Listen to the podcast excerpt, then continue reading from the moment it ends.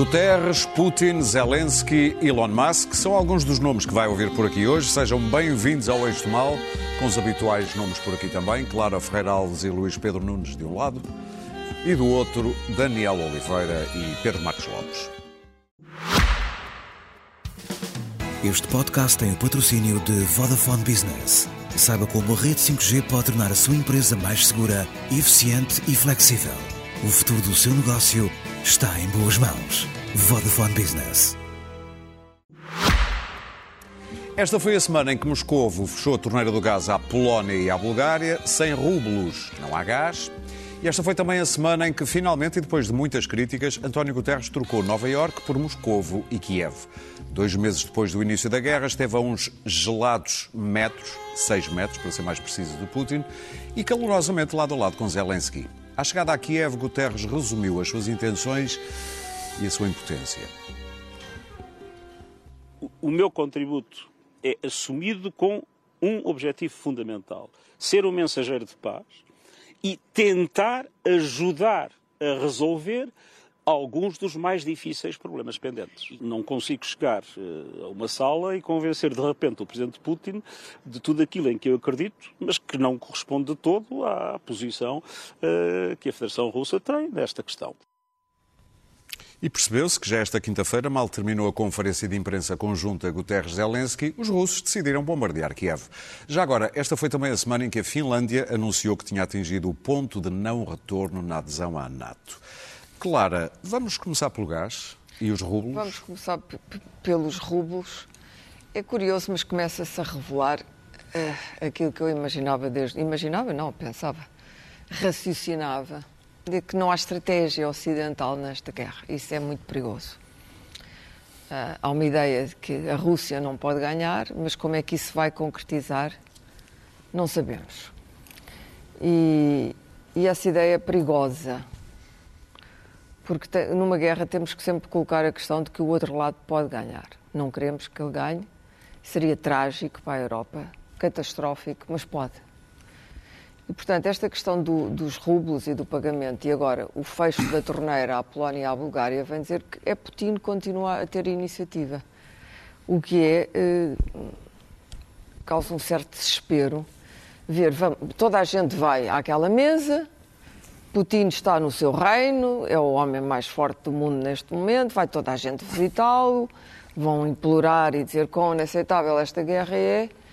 E a seguir, Putin, dois minutos depois, manda matar mais gente na Ucrânia, ou ameaça com armas nucleares novamente, etc. Portanto, um discurso ultra-belicista, ultra-ameaçador da Europa. Eu sei que não é boa ideia ameaçar a América. Nunca é boa ideia ameaçar a América. Acontece que a América fisicamente não está nesta guerra. Não está. Eh, esta guerra foi começada com as mãos atadas da Europa e dos Estados Unidos e da NATO. É uma guerra uh, que poderia ser facilmente vencida, que não pode ser travada por causa do arsenal nuclear de Putin. Isto logo, quando se começa a jogar, isto logo é como dizer, bom, começas a jogar no tabuleiro de xadrez, mas não podes usar a rainha. É esta a situação. E, portanto, Putin sabe que tem essa enorme vantagem, que é eu tenho um arsenal nuclear, ameaço que o posso utilizar, uh, eles sabem que eu sou capaz de tudo e, portanto, eu sou uma personagem que causa medo. Eles vão-me ameaçando, mas eu continuo portanto, a ter uh, esta, uh, esta leverage, esta, esta suprema vantagem. A segunda suprema é vantagem é o gás e o petróleo. Na verdade, neste momento, Putin está a vender mais gás e petróleo do que no princípio da guerra. Também não se pensou nisso, não se pensou. Também porque, porque, a Europa está a tentar uh, Está a tentar uh, e não é possível assim num ano à Europa, não é possível num ano à Europa prescindir prescindir do gás e do petróleo russo. E, portanto, mesmo que a Alemanha diga vamos deixar de importar gás e petróleo, as companhias já estão a negociar o pagamento em companhias de energia na Áustria e na Alemanha já estão a negociar o pagamento em rublos. Uh, e, e eu nem quero imaginar, não se trata só dos 6 ou 7% do PIB alemão que vão à vida. A Alemanha suportaria isso, mas seria politicamente desastroso. Trata-se que as pessoas sofrem na pele no inverno. O inverno agora é verão. Quando vier o inverno vai ser terrível, se não houver energia. As pessoas mais pobres são as que sofrem mais, como é evidente. Depois temos a, outra questão de que ninguém pensou que Putin, se não vender o óleo e o, o petróleo e o gás à Europa, embora isso corresponda à maioria das exportações e, portanto, uma, uma, alimentação constante e sucessiva da máquina de guerra, a verdade é que ele vai vender aos novos clientes. Quem são os novos clientes? Sobretudo a China, que vai começar a comprar muito mais, e a Índia. A Índia já compra neste momento cinco vezes mais petróleo com desconto do que comprava antes da guerra.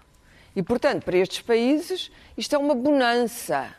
A Europa deixou de consumir o petróleo de que eles precisavam e de que precisam, e eles vão passar a consumir esse petróleo ainda por cima a um preço mais barato. Uh, a máquina continua a ter dinheiro. Qual é a consequência disto? A máquina de guerra de Putin, é verdade que ele não tinha tropas para ocupar toda a Ucrânia, mas isso ele deveria saber desde o início.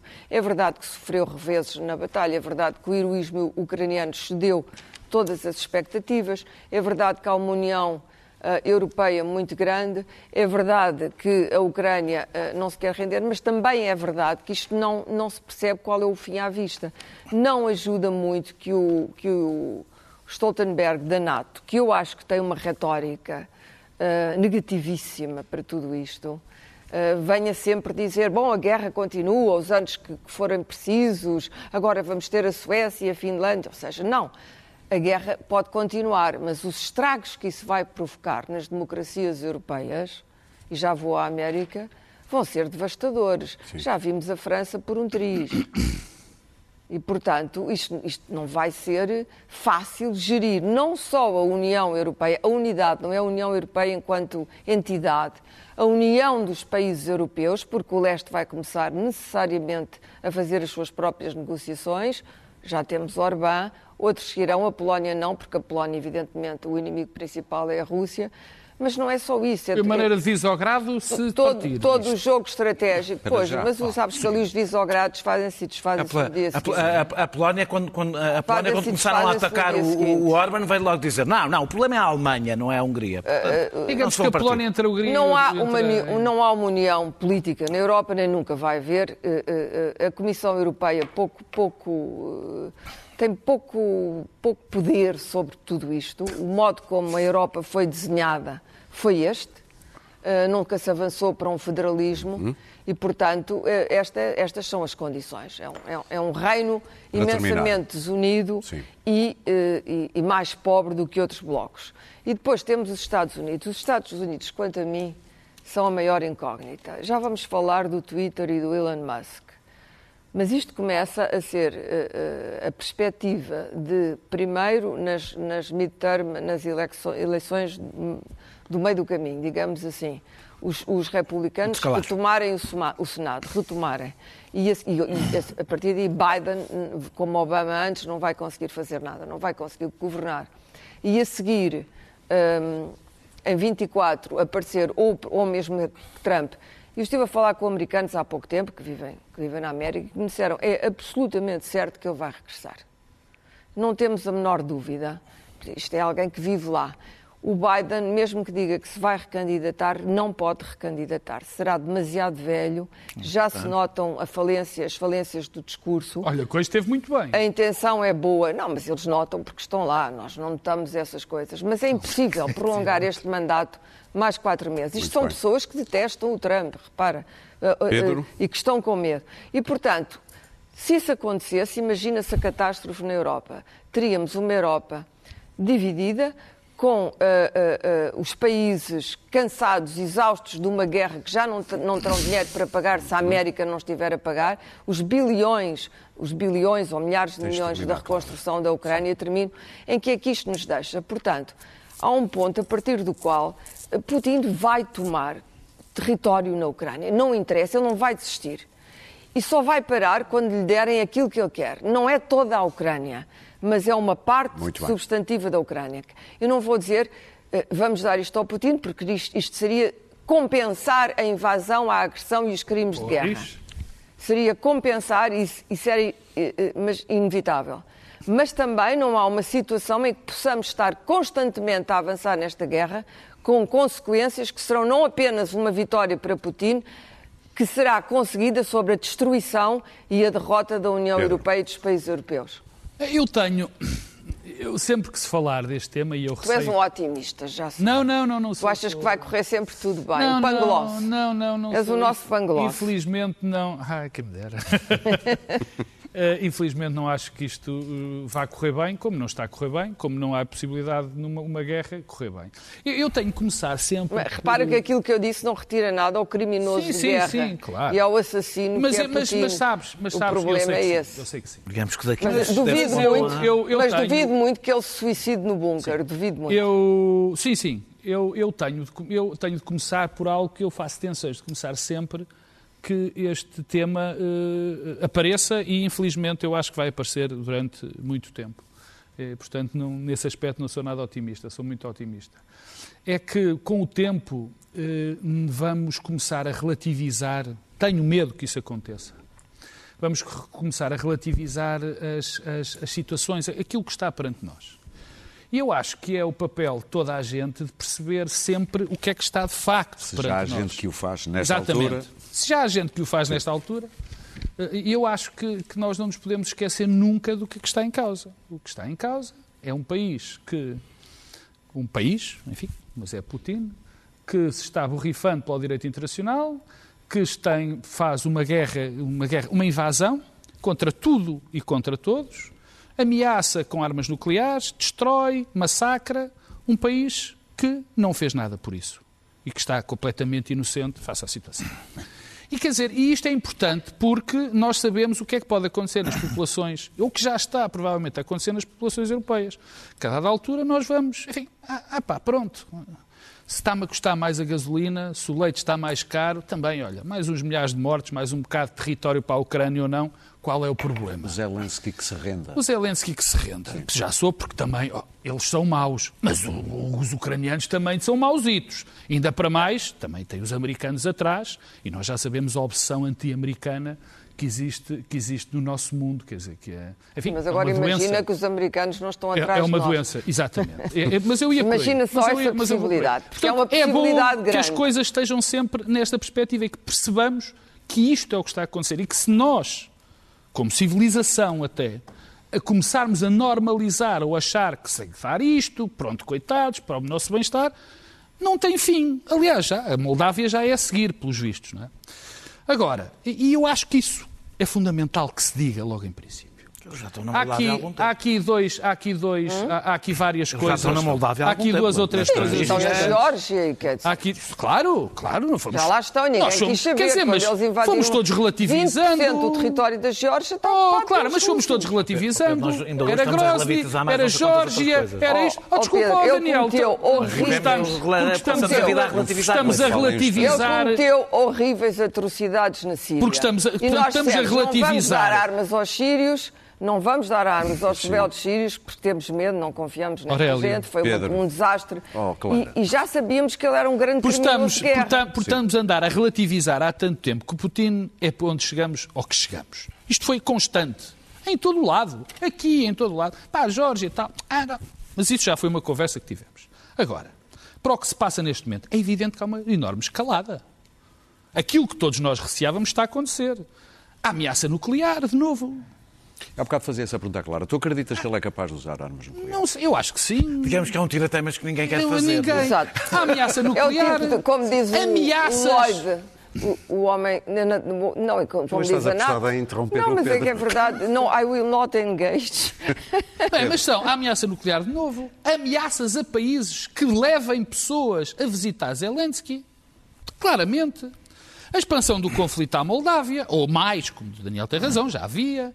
As evidências gritantes dos massacres, os cortes de fornecimentos uh, uh, à, à, à Polónia e à Bulgária. Portanto, a escalada é brutal e é sempre feita do mesmo sentido.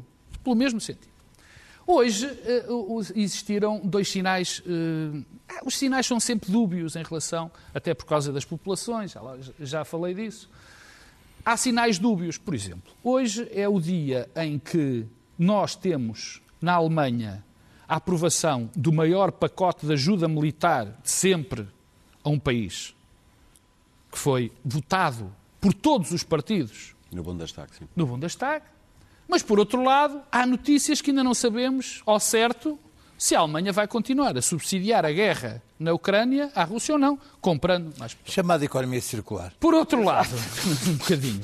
Por outro lado, tivemos um excelente sinal, que foi o, o presidente Biden ter uh, uh, autorizado, tem que ir ao Senado, lá está, e pode daqui a uns meses não ter, não ter isso, ter aprovado um pacote absolutamente gigantesco de apoio militar. 30 e tal mil milhões, ah, não é? São 33 bilhões de dólares. O 33 não é apoio militar. O apoio uh, militar é 20, 20, 20 milhões, os outros 13 Ora bem, milhões é para o, o que é interessante, porque uh, o que é interessante não é interessante porque há aqui um, um drama, porque era, eu também acho que era ótimo que, eu, que a Europa conseguisse ter um esquema de defesa próprio e não precisasse dos Estados Unidos para apoiar a Ucrânia. Mas o facto é que se não fossem os Estados Unidos a ajudar o esforço militar ucraniano, onde é que já ia a, a, a Ucrânia? Quer dizer, portanto, eu quando vejo a opção anti-americana em relação a este conflito, eu farto-me de receber, infelizmente, conheço muita gente, é pá, os americanos, pá, é pá, os americanos também Quer dizer, vamos lá ver se a gente se entende. Se não fossem os americanos nesta guerra... mensagens não são muito se não fossem, argumentos. Se não fossem... É pá, os americanos. Sim, não, é pá, eu não, não queres que eu leia as mensagens todas. Porque os americanos... Não, mas é sempre o mesmo. Os americanos são muito maus. E são os americanos são, Os americanos são muito maus. Sim. Os americanos é que estão a fomentar esta guerra. Eu conheço, eu vejo isso nos jornais Sim. todos os dias, de gente a dizer mal dos americanos porque estão a apoiar, a dar armas a quem se está a defender, a quem está a defender, e eu digo isto muitas vezes, a quem está a defender o nosso modo de vida, o modo de vida europeu, que estão seu, a defender os nossos direitos, que estão a defender o modo de vida europeu, porque daquele lado está uma ditadura e deste lado estão democracias. Sim, a Hungria, que é bom, a Polónia. Que é bom que não se... Sim, a Alemanha, a Alemanha, por isso, a Alemanha, a França, a Polónia, quer dizer, comparar a Polónia... Para defender o nosso de vida, não devíamos Quer dizer, comparar, quer dizer, fazer com... O que eu quero, é incrível, é incrível como é que se relativiza, dizendo, como está o Daniel a Turquia faz parte da NATO. A Polónia, a Hungria, a Turquia, não sei quê. a Turquia. Portanto, isto é relativizar. Não é relativizar, Pedro, é dizer que não, não estás a ser Os americanos estão ao mesmo nível dos polacos e dos outros, estás a perceber? Porque não, uns estão a defender Turquia, uma forma, Turquia. onde a Turquia estão a defender, Sim, estão-nos a defender a nós. está ao mesmo nível que Portanto, Putin. se eles tá, não nos estivessem tá. a defender a nós, eles estão-nos tá. a defender. Pedro. Mas não interessa. Oh, Pedro, não, é, é só não gosto dessas simplificações não, não, do... Olha, simplificação é... O nosso modo de vida, essa, essa, nosso é, modo de vida. Pois é, pois é. É que simplificar é defender, no fundo, o facto de uma ditadura estar a invadir e estar a assassinar pessoas. Muito bem. Oh, Daniel, já te dou a palavra. Estou a defender. Não. Então, estás a relativizar. Estou a dizer. Eu falo dos Estados Unidos, começo a falar da Polónia. Dizer que, podemos avançar. dizer que a Ucrânia está a defender a autodeterminação dos povos e o seu direito à independência. Vocês vão ficar aí a ver como é que fala. Os ucranianos não estão. Não está só a defender Nós não estamos a resistir até ao último Não só está a defender isso, porque se a seguir à Ucrânia vem os outros. Muito bem. Luís Pedro. Como este é um tema que temos vindo a discutir uh, semanalmente, é bom uh, uh, passar, tentar não repetir os argumentos da semana passada e ver o que é que mudou. E o, que mudou da semana passada para esta foi nitidamente um, a guerra agravou-se, o, tom, o tom agravou-se, nomeadamente da parte russa, sem que nós aparentemente estejamos a, a ligar muito, porque acho que ainda não assimilámos, não acreditamos nem levamos a sério a eventualidade de uma guerra nuclear não, não nos parece credível essa, essa possibilidade não na nossa vida que isso possa vir a acontecer, mas o que acontece é que há, há ameaças constantes da, da, da, parte russa em relação à utilização de, de, armamento nuclear. Hoje vi um vídeo que tinha um apanhado de, de eixos do mal uh, russos, da televisão russa uh, estatal, em que descreviam a NATO como um Hitler, um Hitler, um Hitler coletivo, uh, com a necessidade de desnazificar a própria NATO, que, um, onde, onde, onde a Rússia levava o bem e a justiça, a NATO levava o mal. O, o discurso é, é, é, de tal forma. Um, surpreendente para aquilo que nós. Ou, ou seja, é, é, é, o oposto do que nós estamos, dizemos aqui. É agarrar no que nós vamos dizer aqui, imaginar o oposto. Há, há, nós temos uns, uns umas almas uh, russas. Uh, no universo paralelo. No universo paralelo a dizer o contrário que nós estamos a dizer na, em Moscou, ou em São Petersburgo. Um, e a verdade é que. Uh, Havia críticas em relação a António Guterres e às Nações Unidas e à inação de, de António Guterres e das Nações Unidas. Uh, e infelizmente hoje a presença dele uh, comprovou isso mesmo. Porque uh, António Guterres foi a, a, a Moscovo e sujeitou-se ali a estar ao vivo, condicionado pelas câmaras e pela presença do, da, da televisão a, a mostrar a, a, a, reunião deles em, em direto, o que, que, é obviamente uma coisa condicionadora, que foi de propósito que o Putin fez aquilo, trouxe uma hipótese. Ah, uma das coisas que acusou o Guterres a ter tentado transformar as Nações Unidas numa instituição humanitária e numa instituição política que age politicamente para resolver os problemas, mas, mas mais numa instituição humanitária. E, e, foi lá, foi o que ele lá foi fazer, foi tentar resolver, abrir corredores humanitários e não terminar uma guerra. Sou um mensageiro, mensageiro da paz, mas quero abrir ali corredores humanitários na, na, na, em Mariupol. Uh, e uh, Putin mostrou exatamente aquilo que é, que é, é é um mentiroso que não se pode levar a sério, porque exatamente no momento em que Zelensky e, e António Guterres estão a terminar a conferência de imprensa, ele manda soltar dois mísseis para dizer não, vale a pena, não, não ligo nada ao que tu dizes e, e até podia ter acabado com isso tudo. Nem coisas que já sabíamos, nem Putin é para levar a sério aquilo que diz, nem as Nações Unidas e Guterres têm alguma influência sobre, sobre este uh, evento uh, bélico que está a acontecer na Ucrânia, aliás, com muito pouca repercussão a ida dele nos mídias internacionais. eu vejo as coisas contudo de outra forma. A última arma que, que Putin tem é exatamente a energia. Uh, são mais, são 70% das exportações uh, russas, não estou em erro. Uh, e neste momento ele percebe-se que estão todos os países europeus, e a maior parte vai para a Europa, e estão todos os países europeus a buscar alternativas uh, à, à, sua energia. Portanto, a janela está-se a fechar. Ele, está, ele sabe que vai perder esse, esse, esse, esse esses clientes e essa entrada de capital. Portanto, e é rápido. neste momento que ele pode jogar essa cartada. Não é daqui a seis meses, quando, quando tiver. Quando, esse, quando a Alemanha tiver encontrado alternativas para o gás eh, russo, uh, e é agora que ele pode jogar essa cartada ou não. O perigo aqui é que quando uh, Putin deixar de ter a cartada da energia, deixa de ter. resta-lhe resta uma que é a ameaça nuclear, não tem mais nada.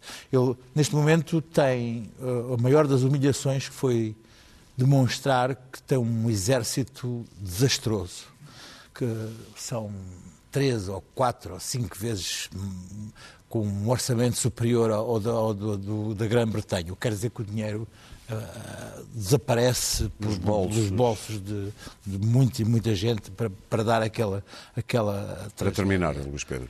Portanto, o medo do, do, do exército russo desvaneceu-se. A humilhação de, de, estar a ser contido na, na Ucrânia é outra. A vitória ou a derrota já não vai ser assinada num papel, numa mesa e num papel. Vai ser uma vitória ou uma derrota no campo de batalha. E isso é horrível, porque Daniel. isso não, não traz nada de bom e vai encher a Ucrânia de armas ocidentais e a Ucrânia vai ser arrasada até chegar, até chegar a uma vitória ou uma derrota. E ninguém está a pensar Daniel. onde é que essas armas vão parar. Um, a forma como o Putin recebeu uh, António Guterres, Guterres e os bombardeamentos a dois quilómetros do hotel em que ele estava alojado e são evidentemente as duas coisas uma provocação e que demonstram que Vladimir Putin está a léguas sequer de querer começar qualquer tipo de conversa para uma negociação, o que faz com que qualquer os, os, os apelos vazios à paz neste momento tenham muito pouco sentido e muito pouco significado. Entretanto, eh, o secretário da Defesa, eh, Lloyd Austin, eh, disse que esta guerra, que era um objetivo, um dos objetivos fundamentais, é enfraquecer a Rússia. Isto pode querer dizer duas coisas. Se quer dizer enfraquecer a Rússia para a obrigar a retirar ou a negociar, ou seja, no campo de batalha da Ucrânia, ele está certíssimo. Aliás, hoje os Estados Unidos o que anunciaram só para os próximos cinco meses é um terço do orçamento da Rússia em defesa, anual em anos normais, que este ano não será, evidentemente, esse. É, é, se o que se está a querer, a querer dizer é que um dos objetivos desta guerra é enfraquecer estruturalmente a Rússia, e foi assim que eu entendi, porque ele diz para que não volte a fazer o mesmo que fez à Ucrânia, eh, portanto, deixá-la mais fraca depois desta guerra em geral, e não é politicamente, não é? Sim, sim. Lá, militarmente. E o objetivo é um pouco mais difícil, porque a grande vantagem da Rússia não é a sua capacidade eh, eh, convencional. aliás, como se viu, não é, não é, não é por aí que não, não é daí que vem o grande risco. Não é impressionante. Não é impressionante. É o nuclear que lá continuará. Aconteça o que acontecer nesta guerra. Sim, imagina uma Rússia sem rei nem não, não, e a minha pergunta é se é mais seguro quando tudo o que sobrar à Rússia for esse argumento. Não tenho a certeza que a gente esteja mais seguro quando tudo o que restar à Rússia seja esse argumento. Exatamente, o que estava a dizer. Uh, uh, uh, e esta estratégia se for esta. Mas esse raciocínio leva onde? Vamos deixar a Rússia ganhar para nos não, não, não, não, não, pelo contrário.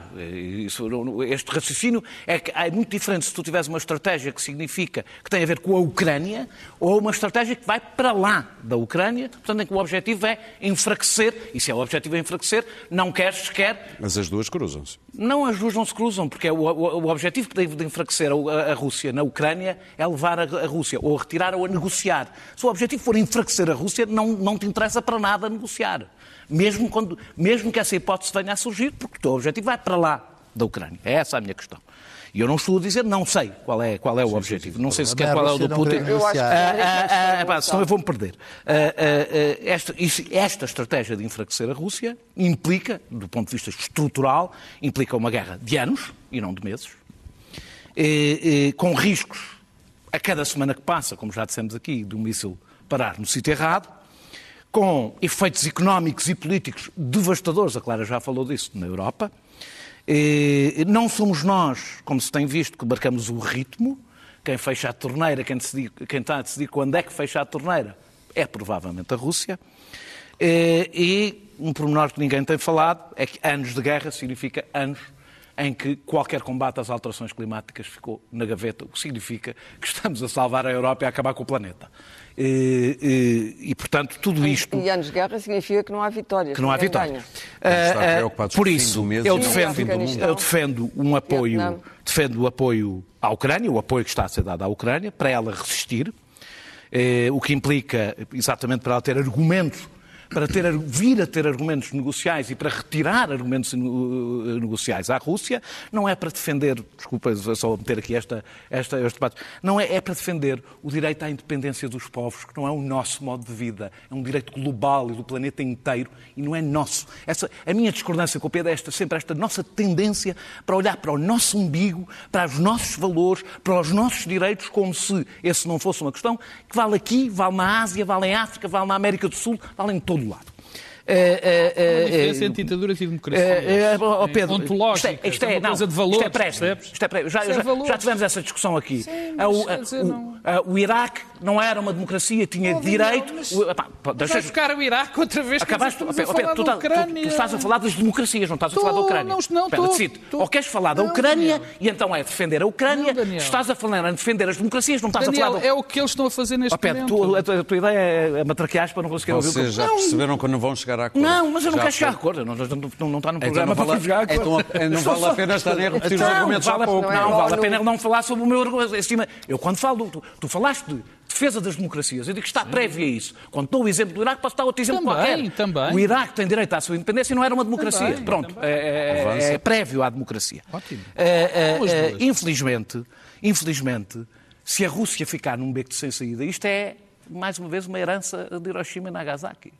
Se a Rússia ficar num beco sem saída, nós estamos num mesmíssimo beco em que ela está. E por isso eu evitaria só o excesso de autoconfiança na forma como foi, foi o que tramou e o que pode tramar Putin e não nos deve poder tramar a nós.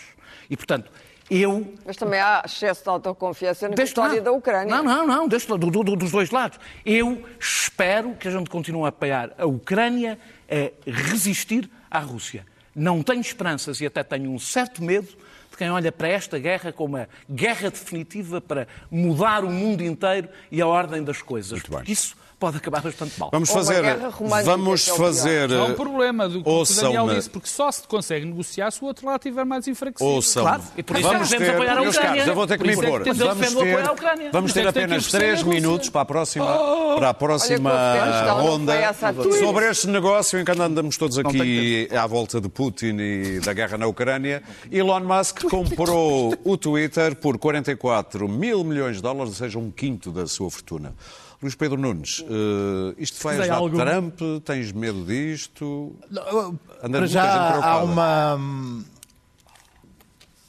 há uma dificuldade em compreender o que é que ele quer fazer e o porquê é que ele fez isto. Ahm, ah, Musk é o troll excelência ah, do, do, do Twitter. Eu, eu tenho uma conta que não- Fantasma. fantasma por- porque tenho que ir ao Twitter para ver o que é que dizem os, os- o, o secretário-geral das Nações Olha, é Unidas, tema. o que é que, porque é que o dizer, o porque é que, o que, é que a, a, a Presidente da Comissão Europeia diz, o que- os- o- alguém, alguém que não frequenta o Twitter eh, tem alguma dificuldade em perceber a importância do Twitter, porque hum, os, as pessoas... Mas não a eh, importância do que diz a Presidente da Comissão Europeia.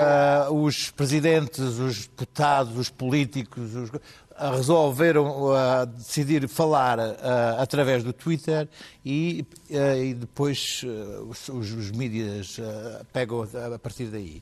E sabemos a importância que teve o, o- o Twitter, por exemplo, para a ascensão de, de Donald Trump, que utilizou o Twitter para para se catapultar para a presidência dos Estados Unidos. O que acontece é que uh, Musk diz que quer devolver a, a- a liberdade de expressão ao Twitter.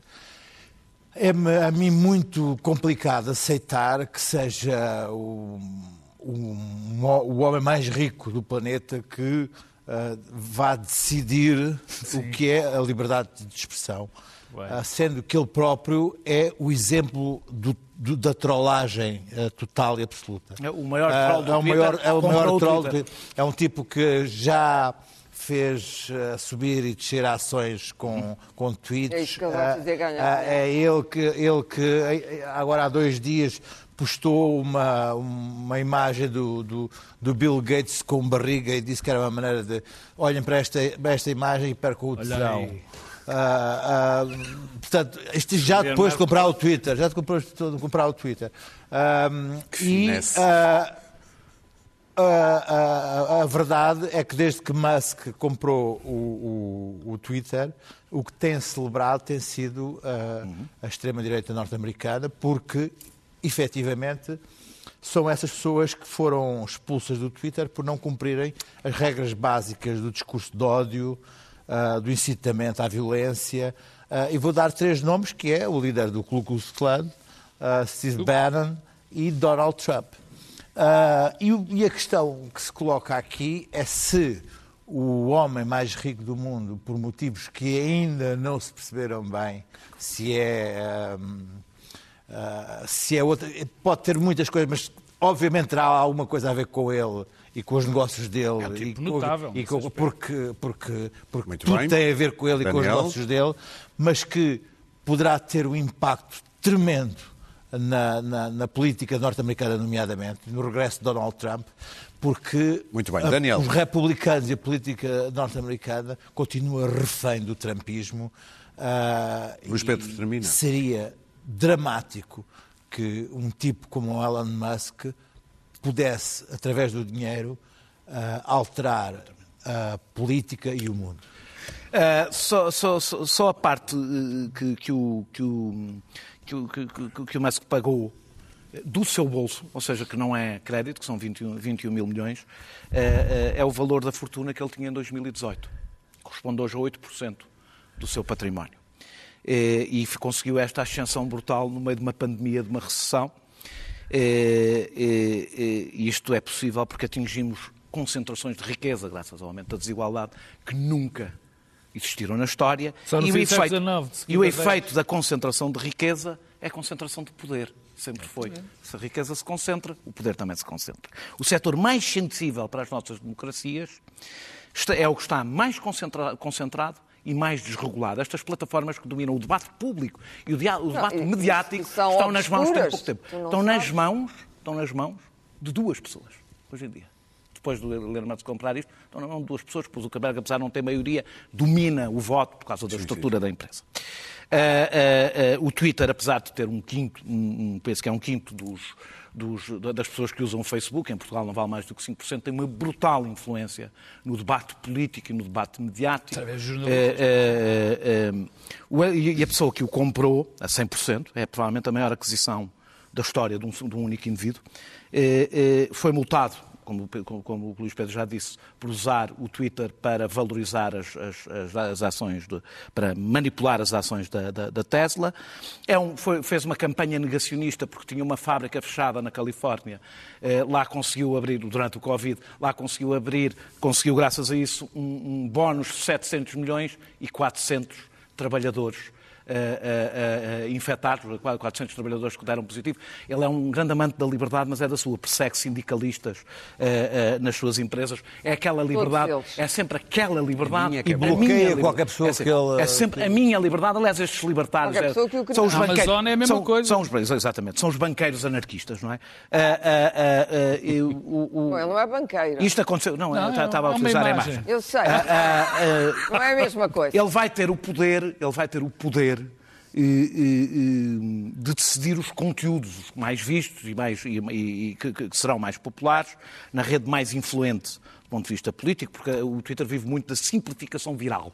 É, é, é graças a isso que consegue ter uma, um enorme impacto. Uh, o Twitter estava a dar os primeiros passos, vou terminar. O Twitter vai, estava a dar os primeiros passos na regulação do discurso de ódio e da, e, e da apelo à violência.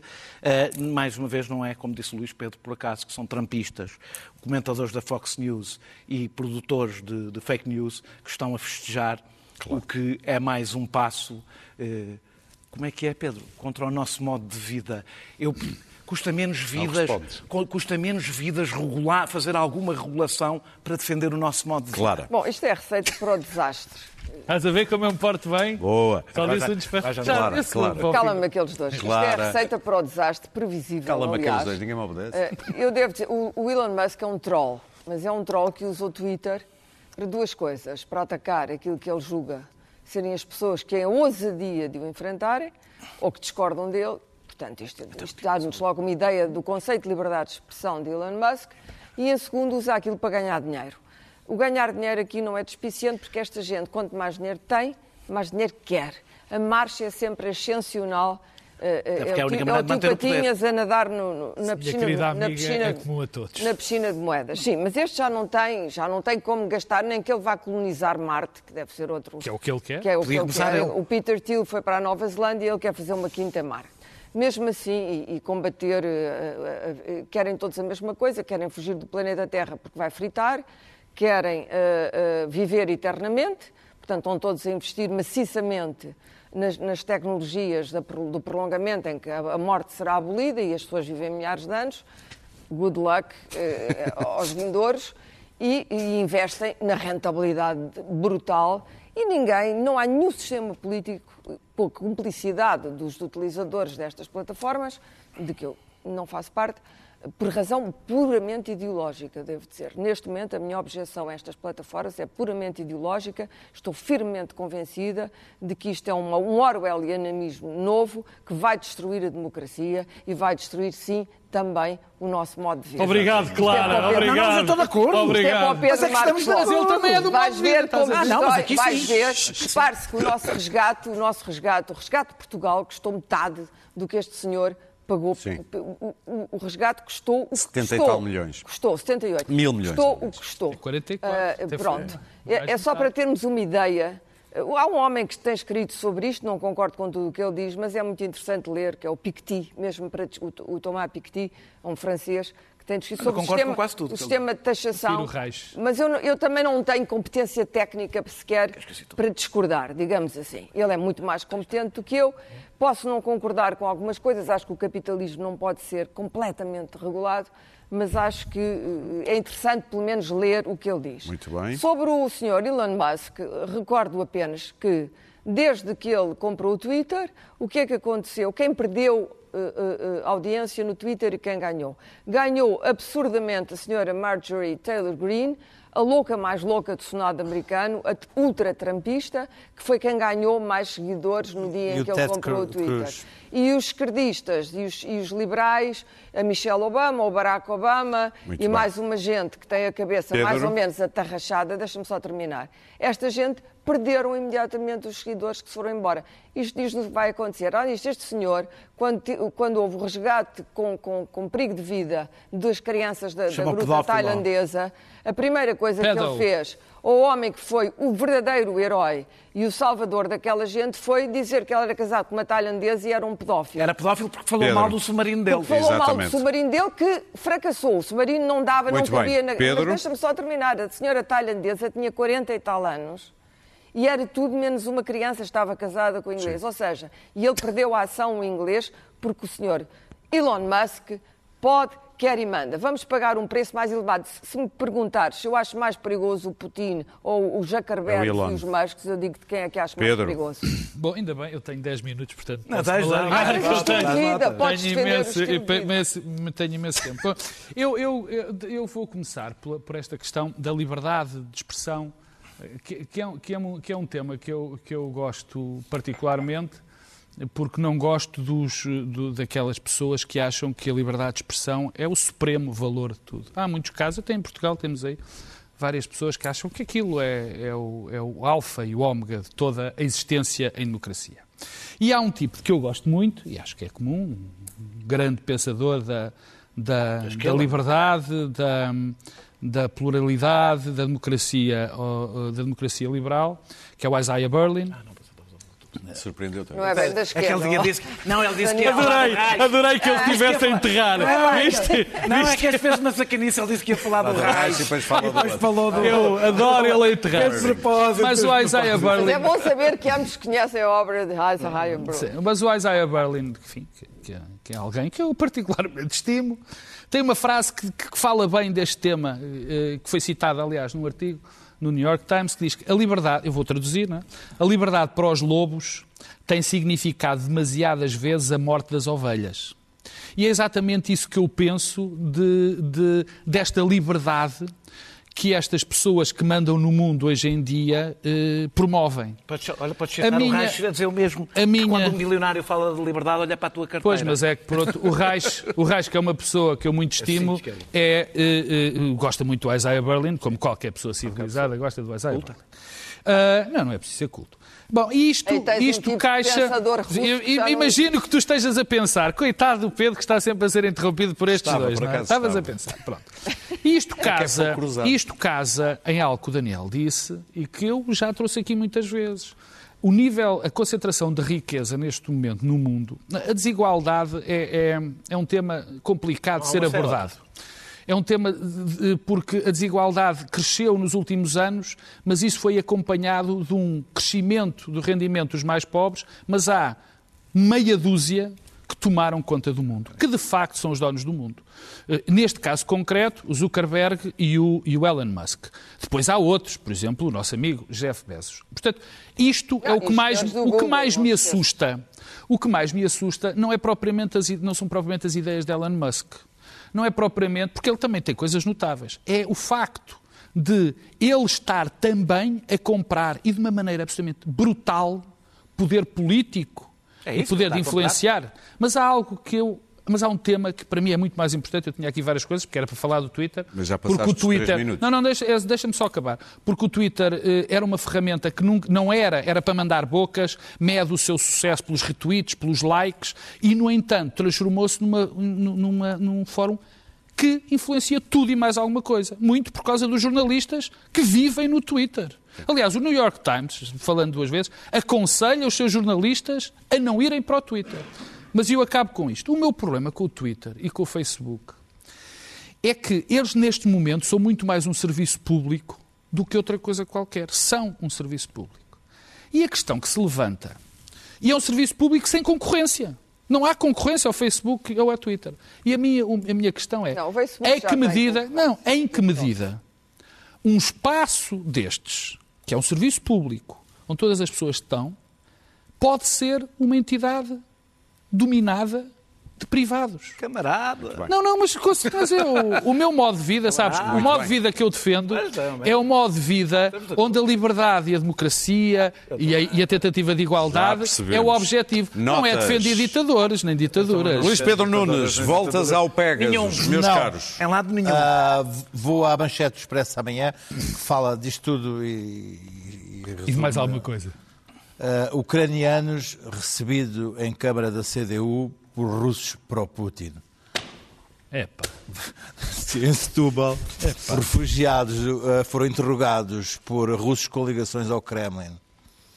Ah, não me ocorre dizer mais nada. Não... Clara, eh, a, União, É, isso a ONU no século a ONU no século XXI. ONU no século XXI. Esta, esta eh, peregrinação de Guterres estava condenada ao fracasso. Devo dizer que a ONU, que vem da Liga das Nações, perdeu completamente poder, perdeu dinheiro, perdeu orçamento. O Trump cortou, não só desrespeitou a ONU, como cortou o orçamento, a parte americana da ONU, e já se sabe quando os americanos não dão dinheiro, nada acontece. E, portanto, a ONU neste momento não conseguiu, eh, não conseguiu reorganizar-se. Gasta-se muito dinheiro, aquela máquina burocrática da ONU é muito pouco funcional. Eu sei que Guterres, quando, quando no princípio aquilo que ele desejava era reformar a ONU, isso é impossível, porque é uma imensa massa burocrática que não deseja ser reformada, com salários altíssimos. Eu vi a ONU no terreno, muitas vezes no Afeganistão, com os seus jipes brancos. Aliás, havia um, uma espécie de casa da ONU em Cabo, que eles pagavam milhares e milhares de euros por mês. Eh, dezenas de milhares de euros por mês, bem. que era uma espécie de centro de festas em plena guerra. Toda a gente ia beber copos pa- para a sede da ONU em, em Cabo e havia, havia tudo bom, mas eh, mercenários, espiões, era uma loucura. Mas era sobretudo um sítio de orgia. Daniel. E, portanto, Não, era mesmo. Temos que era avançar, mesmo. Clara. Há Temos ali- ali- três minutos e ainda tenho Há duas- jornalistas que. coisam três minutos e duas notas. E, portanto, Temos que avançar. A ONU hoje não tem nem dinheiro, nem organização e, sobretudo, não tem garra. Há qua- Nenhuma Muito bem. garra. Há E não, Daniel. é, não é Guterres o, o. Daniel traz este livro. Há quatro anos que, que ando nesse mundo maravilhoso dos podcasts, quer com, a fazê-los, quer a ouvi-los, e há, há, há, penso que foi mais ou menos, não sei, há, há três, não sei se foi há três, quatro anos que fui entrevistado por um jovem que me surpreendeu bastante pela sua rapidez intelectual, pela sua inteligência. sua fácil tu cultura- impressionaste. pela sua, é, até contigo, vê lá, Ah, com, a sua, com, a sua, com a sua cultura política, ah, eh, que tinha, um, tinha e tem um podcast chamado 45 Graus. Ele, nessa, nesse livro, concentrou-se nas entrevistas políticas, mas o que me espantou é que não é um livro de entrevistas, é um livro a partir das entrevistas, muito bem cozido sobre política, muito bem, em que as entrevistas são bem usadas na entrevista, bastante coerente, bastante interessante, chama-se Política a 45 Graus, do José Maria Pimentel, eh, que recomendo. E que vem basicamente Eh, eh, dizer que faz-nos falta a, a- a- esquerda e a direita. Sim, e é, e é muito interessante porque o podcast dele, que tem bastante gente a ouvir, eh, discute aquelas coisas que, que as pessoas acham que ninguém tem interesse em, discutir sobre ideologias, eh, co- correntes políticas. Agora está na moda dizer que Eh, se acabou tudo. eh, Pois, eh, ele é, é bastante interessante porque mostra como não, não acabou e continua a ser bastante útil. Pedro, e tu por- trazes-nos a cultura. Sim, não é? eu por acaso gosto imenso do Zé Maria Pimentel e eu também acho que vamos ter muitas saudades da direita e da esquerda, infelizmente. Ah, ainda cá vamos está. ter mesmo muitas está. saudades.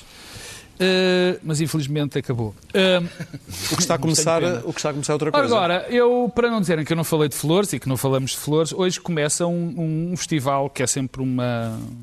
Um festival espantoso, porque, face às dificuldades que sempre tem e face à qualidade que demonstra todos os anos, teve parado, como é evidente, por causa da pandemia, começa hoje o Indie Lisboa.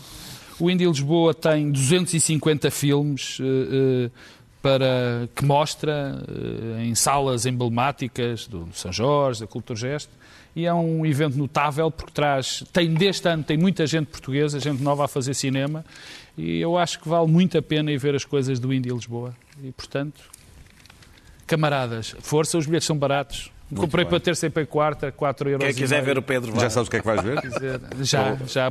Terça e quarta. Olha, queria ver uma coisa que foi hoje às 10, que se chamava Rimini, mas não pude, mas vou ver a Patti não Smith terça-feira. Patti Smith. e quarta vou ver uma coisa sobre a música dos anos 90. Muito bem, nós falámos muito aqui hoje do negócio, eu, dir- eu ia dizer da semana, mas é o negócio do ano, senão prova- provavelmente até da década. A compra do, do Twitter por Elon Musk. No Daily Show, Trevor Noah acho que sintetizou muito bem a importância deste negócio. In many ways, this is a really smart move by Elon Musk because wealthy men know the value in owning publishing platforms.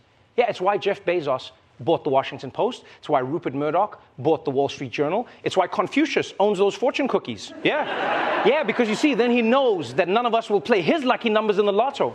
That's genius. So you see, by buying Twitter, Elon Musk gets to own one of the most culturally influential publishing platforms in the world. I mean, remember this, think about it. Twitter is how the Arab Spring took off, right? Black Lives Matter blew up on Twitter. The Me Too movement started on Twitter. Trump used Twitter to turn himself from a reality show joke into the 45th president of the United States and a joke. So owning Twitter gives you more power than the drugstore employee with the key to the deodorant shelf. Yeah. Yeah, you want to smell fresh, you best not piss off Curtis. Don't play around. I'll shut you down, walk around smelling musty. So here's the thing look, whether you are for Elon Musk or against him, you've got to admit, it is pretty crazy that one man is now in control of all of that. E está tudo dito. É complicado um único homem ter este poder todo. Aqui todos temos Twitter, eu não tenho, por Eu acaso tenho. a Clara também não. Tu também Tenho, não? tenho, tenho, e ativo, e ativo. Eu e o Daniel temos, o Luís Pedro também tem, mas é escondido. Não é escondido nada. É só... Vê tudo. Já, mandem-me mensagens a dizer qual é o endereço do Muito Ah, bem. também eu não sei. Nós voltamos na próxima quinta-feira. Não se esqueça, Qual era também estamos disponíveis em podcast. Até lá.